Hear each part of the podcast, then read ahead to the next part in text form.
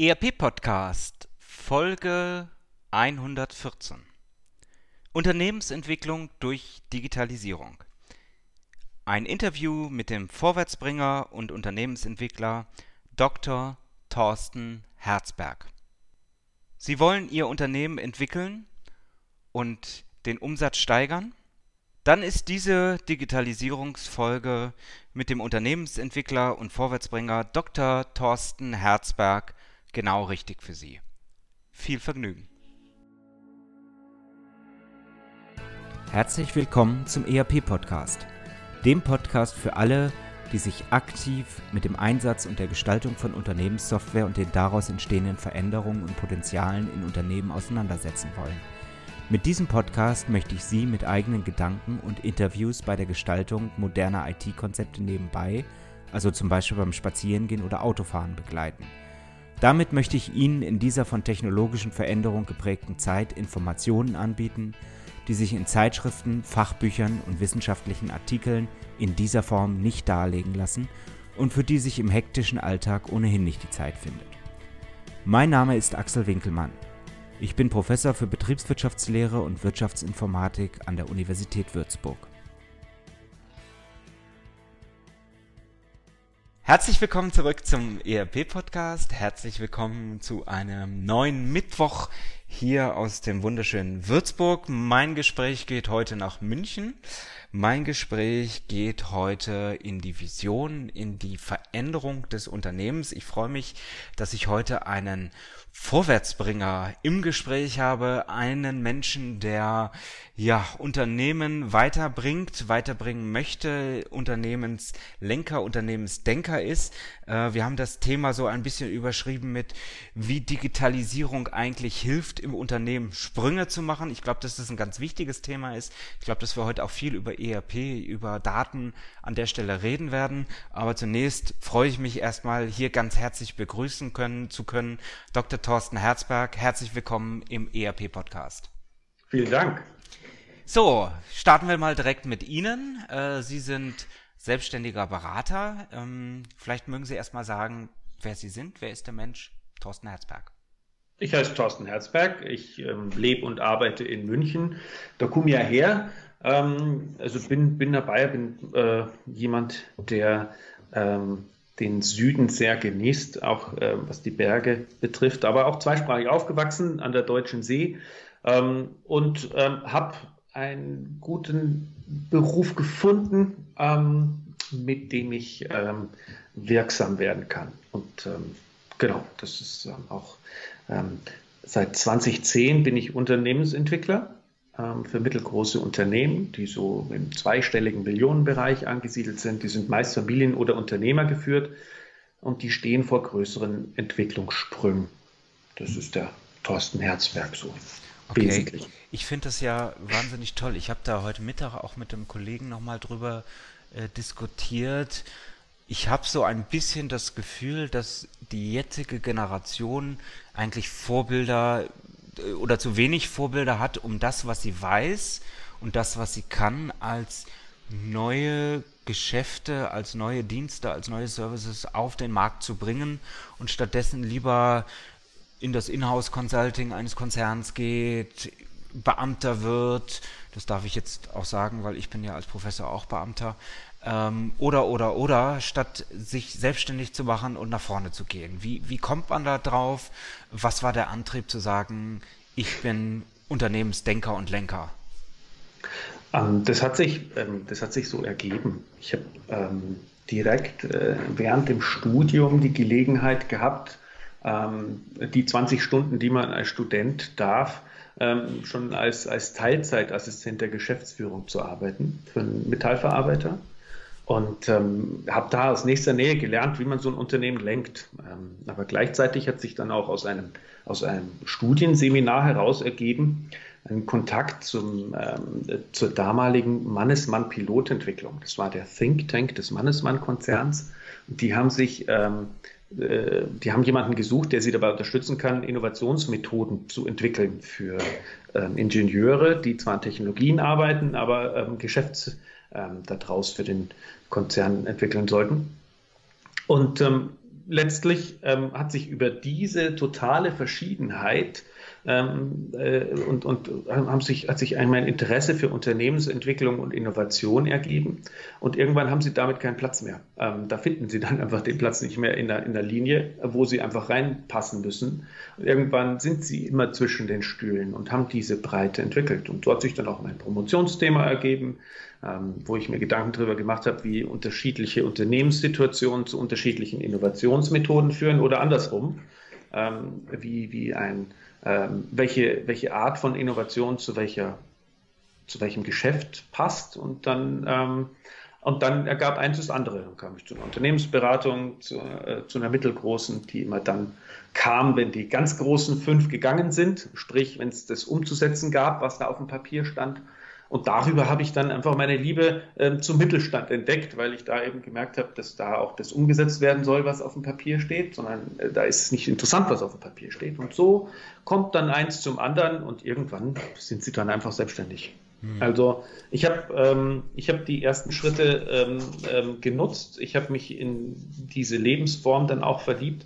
Ähm, und ja, und jetzt nach, nach mittlerweile 20 Jahren ähm, hat man dann auch so sein seinen Kundenstamm äh, und auch seine, ähm, ähm, seine Erfahrung gesammelt, dass man die volle Breite auch anbieten kann.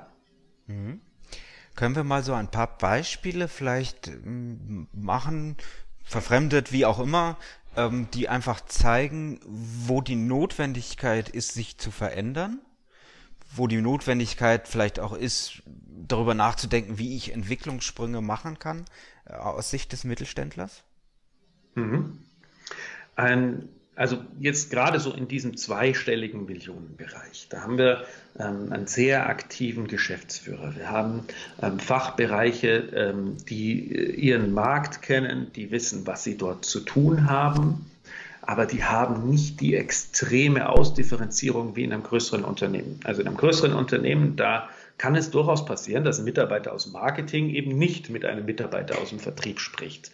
In einem, in einem kleineren Unternehmen geht das gar nicht. Da kommen sie nicht umhin. Das heißt, sie haben diese volle Ausdifferenzierung nicht. Und gleichzeitig haben sie in diesen Unternehmen häufig ähm, Mitarbeiter, die schon sehr lange dabei sind, eng verwurzelt sind, eine enge Beziehung auch zu den, zu den Chefs äh, pflegen. Ähm, das heißt, die haben eine ganz, ähm, ja, die haben ein ganz klares Bild, wer sie sind, was ihr Unternehmen ist ähm, und, und auch, äh, was sie können und was sie nicht können. Was schon funktioniert hat, was nicht funktioniert hat. Und die stehen jetzt vor einem Punkt, wo sie sagen, ja, äh, der Markt wird jetzt so, wie wir da sind, also der kommt meistens von außen irgendwas, das wird sich so, wird so nicht weitergehen. Also sagt ein Metallverarbeiter zum Beispiel, ähm, ich stelle mein muss mein Geschäftsmodell umstellen. Also es funktioniert nicht mehr, dass wir nur noch Großserien für Großkunden produzieren, sondern wir müssen uns gerade auf das ähm, auf den Longtail konzentrieren, auf, das, auf, den, ähm, auf den Teil, der Kleinstaufträge für Kleinstkunden bereitstellt. Und da aber dann auch ähm, äh, am Markt plötzlich Wettbewerber ähm, ähm, erreichen bzw. verdrängen, die vorher mit uns gar nicht gerechnet haben. Ecken in Ecken zu kommen, die wir so nicht kannten da beginnt natürlich dann der, äh, der komplette Veränderungsprozess. Der Vertrieb arbeitet nicht mehr outbound, sondern der arbeitet inbound. Es wird mehr so ein Service Center. Ähm, Sie brauchen eine hochautomatisierte Konfiguration Ihrer Teile. Dann brauchen Sie ein ERP-System, das das kann. Vorher müssen Sie aber auch ein CRM-System haben, mit dem Sie auch ähm, äh, die Vertriebsprozesse, die sich jetzt verändern, umstellen können. Sie brauchen äh, plötzlich ein Marketing, das viel, viel mehr Datenschach spielen kann, als früher ähm, ja, äh, Platt-Mailings verschickt hat. Also das sind, das sind so substanzielle Veränderungen, dass die Menschen, die bisher ähm, äh, in diesen Prozessen gearbeitet haben, ähm, äh, sowohl fachlich als auch prozedural umdenken müssen, so komplett. Und, ähm, ähm, durch solche Prozesse helfe ich dann durch. Was treibt das Ganze? Treibt das Ganze, sage ich mal, die Notwendigkeit zu innovieren? Wird das Ganze getrieben von ähm, der Einführung eines ERP-Systems, von der Notwendigkeit zu digitalisieren. Äh, wie, wie, wie erfahren die Geschäftsführer, sie müssen oder Inhaber, sie müssen etwas verändern? Die Trigger, die ich bisher erlebt habe, lagen meistens außerhalb des Unternehmens. Nee, die lagen eigentlich alle außerhalb des Unternehmens. Die lagen entweder darin, dass der größte Kunde gesagt hat, also bei einem Logistikunternehmen, ähm, das einen sehr, sehr großen Kunden beliefert, Ähm, da sagt der, und sagt der größte Kunde, ihr habt jetzt ein Jahr Zeit, um eure Organisation zu verdoppeln und die Kapazität zu verdreifachen. Ähm, dann erfährt der sehr deutlich, dass er was verändern muss. Ähm, oder der Metallverarbeiter, der denkt langfristig und sagt, ich möchte irgendwann raus aus diesem Unternehmen und möchte es für meine nachfolgende Generation auch verkaufbar machen. Das wird aber mit dem, wie wir heute aufgestellt sind, nicht möglich sein. Und die Feststellung, dass man in dem Markt, wo, wo, wo die anderen Wettbewerber ähnlich aufgestellt sind, nicht weiter wachsen kann, das ist der Impuls, der daraus kommt. Oder ähm, anderes produzierendes Unternehmen stellt fest, dass, ähm, dass sie, dass sie, ähm, also das ist ein Metallverarbeiter, konnte, ähm, hat gemerkt, so mit, der, mit dem reinen flachen Blech kommen wir nicht weiter. Wir müssen das jetzt auch dreidimensional ausformen. Ähm, das sind ganz andere Prozesse, die dann dahinter stecken. Aber der, der Antrieb, der kommt tatsächlich von der Marktseite. Da stellen Sie fest, ähm, ähm, dass auch der Impuls, wenn das von außen kommt, dann viel, viel eindringlicher ist als, ist, als wenn von innen irgendwo eine Idee brodelt, wir müssten mal was besser machen. Ist da vielleicht auch immer das Problem, dass wenn die Idee innen brodelt, mhm. sie eigentlich nie zum Kochen kommt, sondern ist einerseits, ich nenne das immer die Lehmschicht, irgendwelche Mittelmanager gibt, die sagen, das ist eine gute Idee, aber ähm, oder das operative Tagesgeschäft das sowieso nicht zulässt, so dass ich eigentlich sinnvollerweise immer Stimmen von außen mir in diesen Veränderungsprozess hineinholen muss? Ich weiß nicht, ob ich mir eine Stimme von außen holen muss. Ähm, was Sie auf jeden Fall brauchen, ist, Sie brauchen eine externe Referenz. Weil ähm, Sie brauchen irgendwas, was, was diese Organisation von außen anträgert, was Relevantes. Was relevant heißt, ähm, wenn, ihr, wenn ihr nichts anderes macht, dann gibt es kein Geld mehr. Ähm, wenn ihr nichts anderes macht, dann kaufe ich kein Produkt mehr. Ähm, wenn ihr nicht was anderes macht, dann wird dieses Unternehmen niemand kaufen. Das ist, der, das ist der wesentliche Impuls, der von außen kommen muss. Wenn der nicht da ist, hat ja jeder in der Organisation über Jahrzehnte hinweg gelernt, ähm, diese Organisation so effizient wie möglich oder äh, noch nicht mal so effizient wie möglich, aber zumindest so stabil wie möglich zu halten. Ähm, ähm, und, und so richtet man sich halt mit der Zeit auch ein. Und wenn da, ähm, wenn da irgendjemand ähm, ausschlägt, nach links oder nach rechts, dann wird der, dann wird da vielleicht drüber diskutiert, aber es wird schon dafür gesorgt, so dass so eine Art Immunapparat anspringt und dann auch ähm, alle in der Richtung hält, wie die Organisation, wofür die Organisation ursprünglich gemacht ist. Mhm. Und da tragen ja dann auch die Systeme dazu bei. Ne? Die Systemlandschaft, die ja darauf ausgelegt ist, auf ein altes Geschäftsmodell, ist ja mit dem Dienstleister, der dann dahinter dran steckt, auch nicht immer darauf ausgelegt, immer was Neues reinzubringen, sondern das hält sich so selbst gegenseitig. Mhm. Wie sieht jetzt so etwas aus? Also Sie sagen, okay, es, es muss vielleicht gar nicht mal so sehr der Inhalt sein, der von außen kommt. Das ist wichtiger der Impuls, mhm. das ähm, Anstupsen sozusagen kommt von außen, vielleicht auch die neutrale Moderation. Sie haben ja dort schon äh, so ein ja, Spagat, so ein Dreieck auch ähm, äh, letztendlich äh, durchzuführen. Sie haben äh, die Organisation, also Mitarbeiter, sie haben ähm, ja auch die Inhaber. Ja, wie, wie kriegen Sie das alles so auf den Punkt und bringen die Leute zusammen und ähm, spinnen dort sozusagen die Netze, damit das für das Unternehmen dann auch vorwärts geht? Mhm. Das ist wie ein Puzzle. Kann man sich vorstellen wie ein Puzzle. Ähm, wenn, wenn, wir ein Puzzle spielen, dann, äh, dann suchen wir auch ein Teil, das wir erkennen können ähm, und sagen, oh, das müsste da in der Ecke sein oder das ist eins, das ist in der Mitte, weil ich darauf schon ein Bild sehe. Und dann nehme ich die ganzen anderen Puzzleteile und, und, und baue die da außen rum. Ähm, und so ergibt sich dann ein ganzes Bild. Ähm, was man halt immer, was jetzt bei diesem Puzzle besonders schwierig ist, ist, dass ähm, wir zwar jetzt von außen uns eine Strategie von einem Wettbewerber abkupfern können und sagen, der macht es so und so und hat dann im Markt auch den und den Erfolg.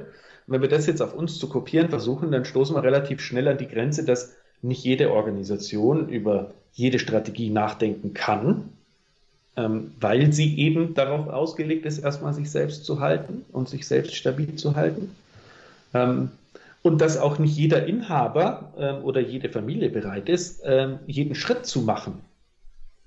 Ähm, nicht jede Familie ist auch bereit und in der Lage, sich jede Strategie auszudenken. Und jetzt müssen wir eben mal so gucken, was ist jetzt so der, das, der härteste Teil oder der festeste, um den wir was aufbauen können. Und äh, manchmal ist es eben ein sehr, sehr findiger Produktionsleiter, der sagt, ähm, wenn wir äh, Stücklisten uns automatisiert erstellen lassen, dann sparen wir uns ganz vorne ganz viel und ganz hinten raus auch. Und, ähm, und dann entsteht daraus der Schritt. Und manchmal ist es so, dass einfach äh, der, der junge Nachfolger ähm, ähm, ganz oder die junge Nachfolgerin eine ganz tolle Idee aufbringt und sagt, also wenn das mal mein Unternehmen werden soll, dann müsste es in die Richtung gehen. Und dann stellen Sie fest, ähm, ähm, wo sich dann Koalitionen bilden können, wo Sie noch nachbessern oder noch Unterstützung suchen. Ich finde dann auch meistens Spezialdienstleister, die das Know-how ergänzen und helfen dann eben der Organisation dabei, ähm, ähm diese Spezialdienstleister dann auch zu verstehen und ihnen dann auch die Erwartungen entgegenzubringen, die Sinn machen. Mhm. Ja, das ist so. Ähm, ich ich gebe mal ein Beispiel, weil ich mhm. finde das, was Sie machen, sehr faszinierend und äh, aber auch gleichzeitig sehr, sehr schwierig. Und vielleicht kann ich es damit so ein bisschen begründen. Ähm, ich bin ja auch sehr, sehr oft mit Unternehmern, mit Unternehmen zusammen, eben aus meiner Schwerpunktsetzung im Bereich von Unternehmenssoftware, im Bereich von Wirtschaftsinformatik. Und ich hatte vor einem Jahr beispielsweise einen äh, sehr erfolgreichen ähm, Konzern, kann man beinahe schon sagen, der aber nicht auf Konzernstrukturen aufbaute, sondern wo einfach viele kleine GmbHs nebeneinander standen, ähm, das aber so ineinander gewoben waren, dass sogar Mitarbeiter im einen Konzern angestellt waren, aber eigentlich äh, in, in der einen GmbH angestellt waren, eigentlich in der anderen arbeiteten. Jeder hatte sein eigenes ERP-System und so weiter und so fort. Ähm, und ich war eigentlich nur gerufen worden, weil man für eine Tochterfirma, die ich zunächst als für das Unternehmen hielt, mhm. ähm, eine neue Softwareauswahl quasi moderieren und begleiten äh, sollte. Ähm, und es stellte sich eigentlich ganz, ganz schnell von meiner Seite heraus die Punkte, über die hier eigentlich diskutiert werden müssen, die dann aber auch die ERP-Auswahl oder die Software-Auswahl bedingen, die sind viel, viel größer. Es geht hier um organisatorische, es geht um strategische mhm. Fragestellungen, die eigentlich adressiert werden müssten, konjunktiv, mhm. ähm, die aber so gar nicht gesehen wurden, beziehungsweise wo man dann auch zufrieden war. Ähm, jetzt habe ich vielleicht einen etwas größeren Weitblick als jemand, der nur unten links ERP macht und Techniker mhm. ist. So, ähm, aber das, das Beispiel zeigt eigentlich, wie, wie groß die Facetten sind und ähm, wie klein zunächst mal das Problem ist, woraus sich dann ganz, ganz viele neue Dinge äh, ergeben, wenn man denn mitkriegt, dass es an anderen Stellen auch diese Problematiken gibt. Und ich glaube, das ist doch die ganz große Herausforderung, die man als ja, Unternehmensweiterentwickler äh, letztendlich auch äh, immer wieder hat, oder? Ja, absolut, absolut. Ähm, ein Beispiel ist, ähm, wenn, wenn Sie mich nochmal nach einem Beispiel jetzt fragen. Ja, gerne. Also. Ich bin mal gerufen worden ähm, zu, einem, zu einem, wir brauchen ein ERP-Upgrade, ähm, weil mit unserem Dienstleister kommen wir nicht weiter und, ähm, und überhaupt ist das, das alte System viel zu starr und, äh, und wir müssen da was ganz was Neues finden. Ähm, und als wir uns das dann gemeinsam auch näher angeguckt haben, haben festgestellt, wie denn so die, die Kette zwischen ähm, dem Vertrieb ähm, und der Anwendungstechnik und der Fertigung läuft. Ähm, um dann festzustellen, dass ähm, zum Beispiel Lieferzeiten deswegen nicht passen, weil der Vertrieb Zusagen macht, die nicht ähm, einhaltbar sind. Und dann die Frage, warum ähm, die ähm, die Zusagen nicht eingehalten werden. Ja, es liegt daran, dass die Fertigung normalerweise nie pünktlich liefert und man deswegen wartet, bis man eskalieren kann, weil dann kriegt man es hinterher durch. Und ähm, auf die Frage hin, ja, warum ist das denn so? Da kam dann eben die, kam, kam wir zu dem Punkt, ja, dass die Fertigung heute nicht ähm, äh, nicht adäquat planen kann, weil ihr da der, tatsächlich die Systemunterstützung fehlt. Das hatte, hatte bestimmte Ursachen im Bereich Rohmaterial ähm, und auch in den Abläufen, die dort vorzufinden waren.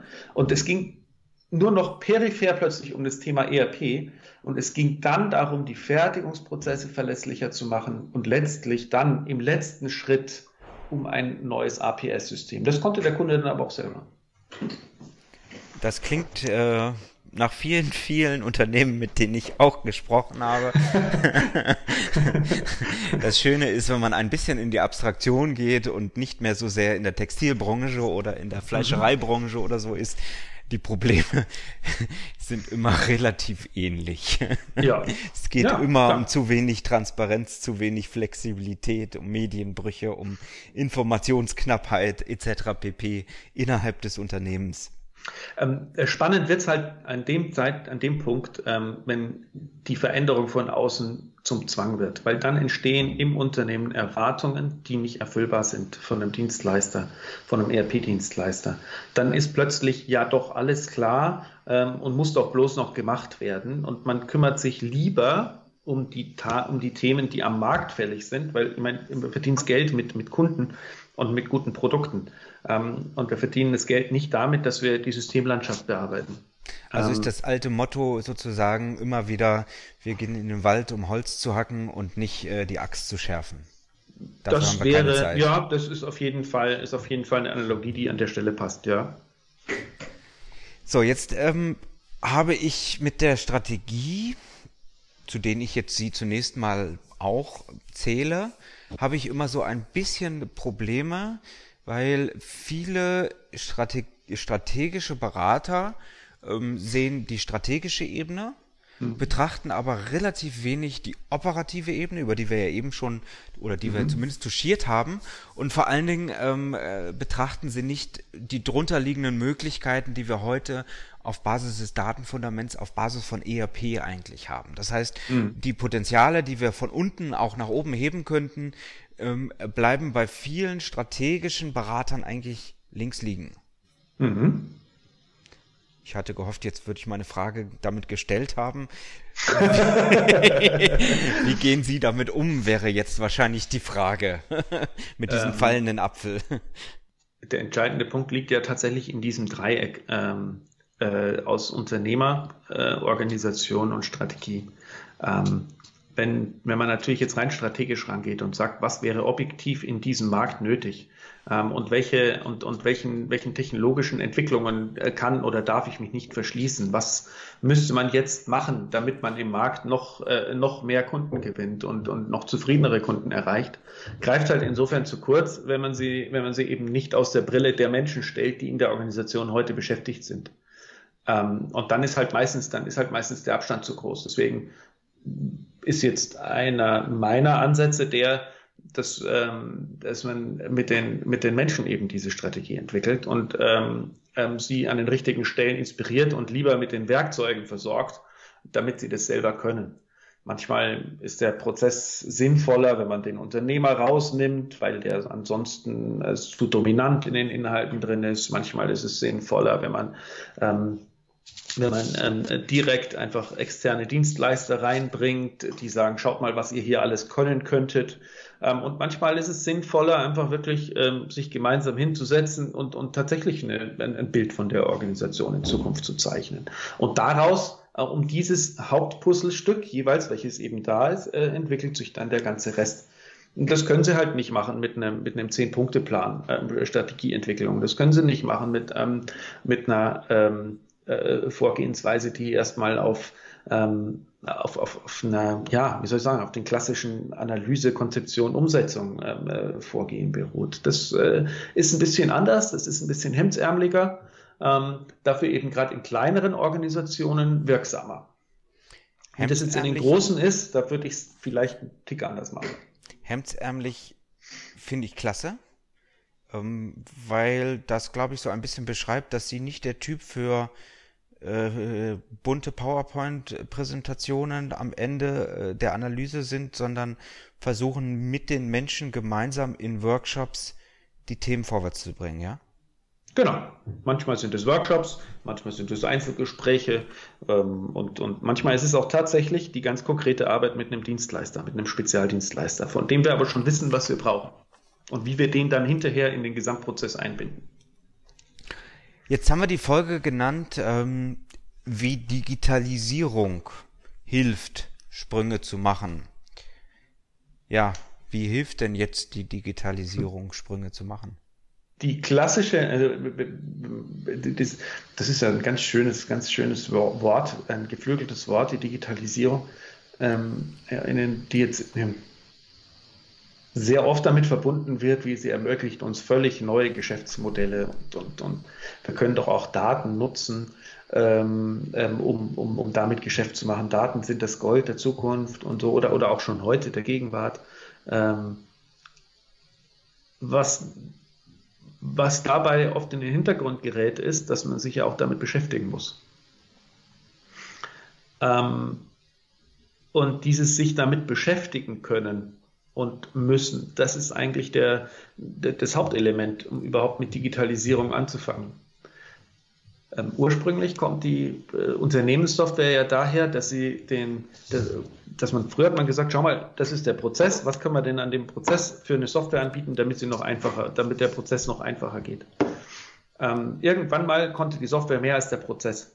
Und dann hat die Software ähm, den Prozess oder den Prozess-Owner getriggert, schau mal, was du noch alles könntest. Und so entsteht so eine Dynamik, ähm, die, die dem Unternehmen immer mehr dabei hilft, ähm, äh, zu, zu, zu rationalisieren oder Prozesse effizienter zu gestalten. Und wenn diese Dynamik, Software kann was, Prozess braucht was, wenn die, die Dynamik ist natürlich in einem recht stabilen Unternehmen, kommt die irgendwann zum Erliegen.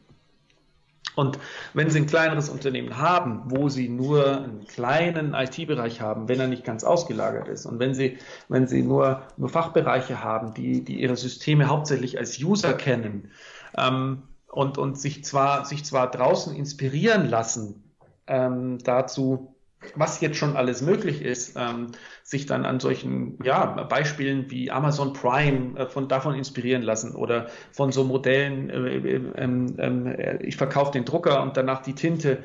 Ähm, wenn Sie sich davon natürlich beeindrucken lassen, dann ist es richtig. Das ist die Digitalisierung, die sowas ermöglicht. Aber die Unternehmen haben immer noch nicht gelernt, sich damit zu beschäftigen und sich damit auseinanderzusetzen. Und an der Stelle ist meines Erachtens der Hauptansatzpunkt. Ähm, also wenn ich Big Data oder, oder, oder ähm, künstliche Intelligenz irgendwann nutzen möchte, da brauche ich jemanden, der in meinem System, äh, in meinem ERP-System auch Data Mining betreiben kann. Ähm, ähm, und, und, und auch jemanden, der, eine, der, der, der so ein System zum Lernen bringt. Ähm, da geht es nicht unbedingt um die Technologie, wie gelernt wird, sondern ich brauche jemanden, der da, der da sitzt und der Maschine da beim Lernen hilft. Und ähm, da liegen halt die, die, die, ähm, da liegt halt letztlich die, ähm, der Hase im Pfeffer. Mhm. Wir, ähm, genau. Äh, das, ich, ich habe eine Hypothese, mal sehen, ob Sie die bestätigen. Ähm, in vielen Unternehmen wird das verstanden, oberflächlich, und dann stellen die jemanden ein. Entweder der versandet ganz, ganz schnell innerhalb der Organisation, weil er operative Aufgaben aus dem Tagesgeschäft bekommt.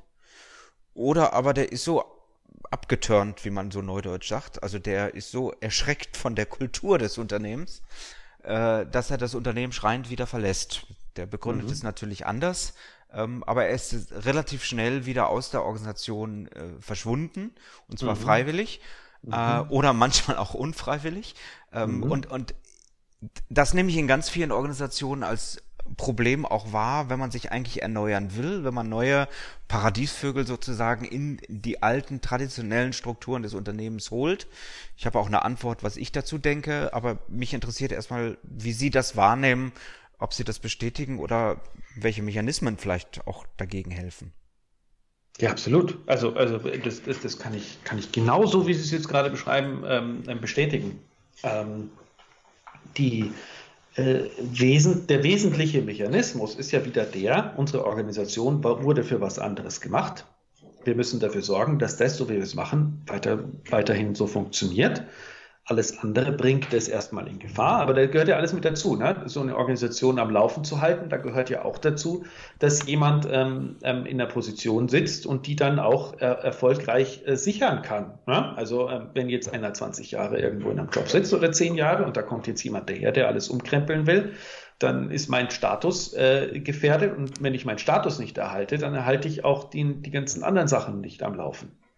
Ähm, äh, und das sind natürlich Punkte, an die man ran muss. Rankommen Sie aber nur, wenn Sie erstens da die richtigen Leute für finden und auch ein Händchen dafür haben, wo die, wo die sind, in was für einer Lebenssituation die sein könnten. Ähm, und das Zweite ist auch wieder, Sie brauchen diesen, diesen externen Impuls, diesen externen Need, dass im Markt sich was verändern muss, weil nur dann ist auch tatsächlich der Eigentümer oder der Geschäftsführer oder eben die Unternehmensleitung auch wirklich fokussiert genug darauf, diesen Menschen den Platz zu sichern. Mhm.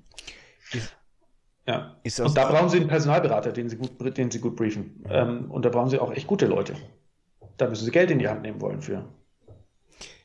Ist es aus Ihrer Sicht sinnvoll, vielleicht auch neue, innovative Pflänzlein, die das Unternehmen gestaltet oder Abteilungen, wo das Unternehmen einfach neue Impulse setzen will, vielleicht aus, dem, aus der alten Organisation herauszunehmen, durchaus auch geografisch herauszunehmen, um zu sagen, ähm, unbelastet von dem, was im Unternehmen passiert, gibt es hier eine Chance, dass Veränderungen in Gang kommen?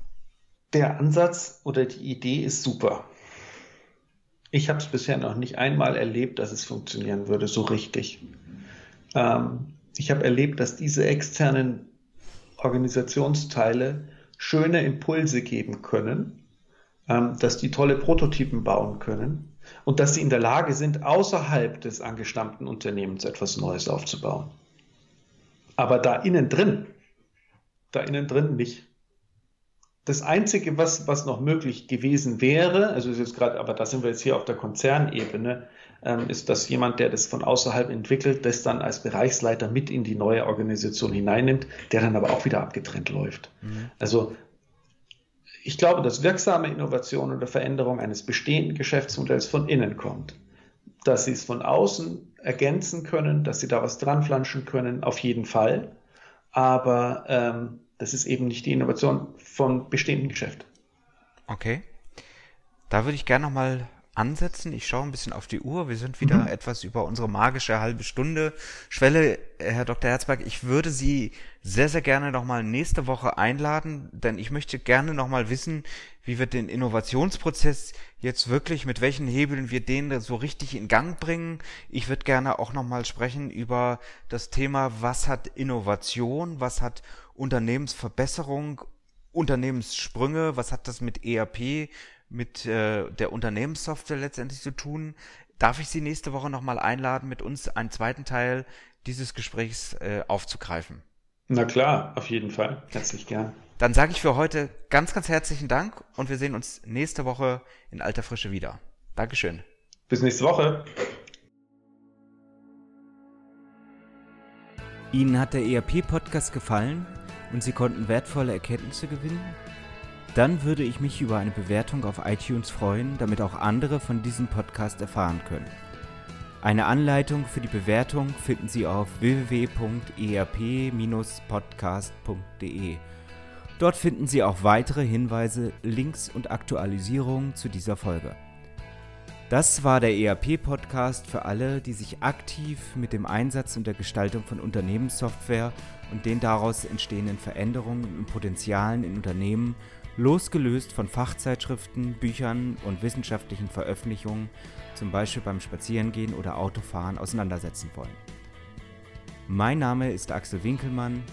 Ich bin Professor für Betriebswirtschaftslehre und Wirtschaftsinformatik an der Universität Würzburg.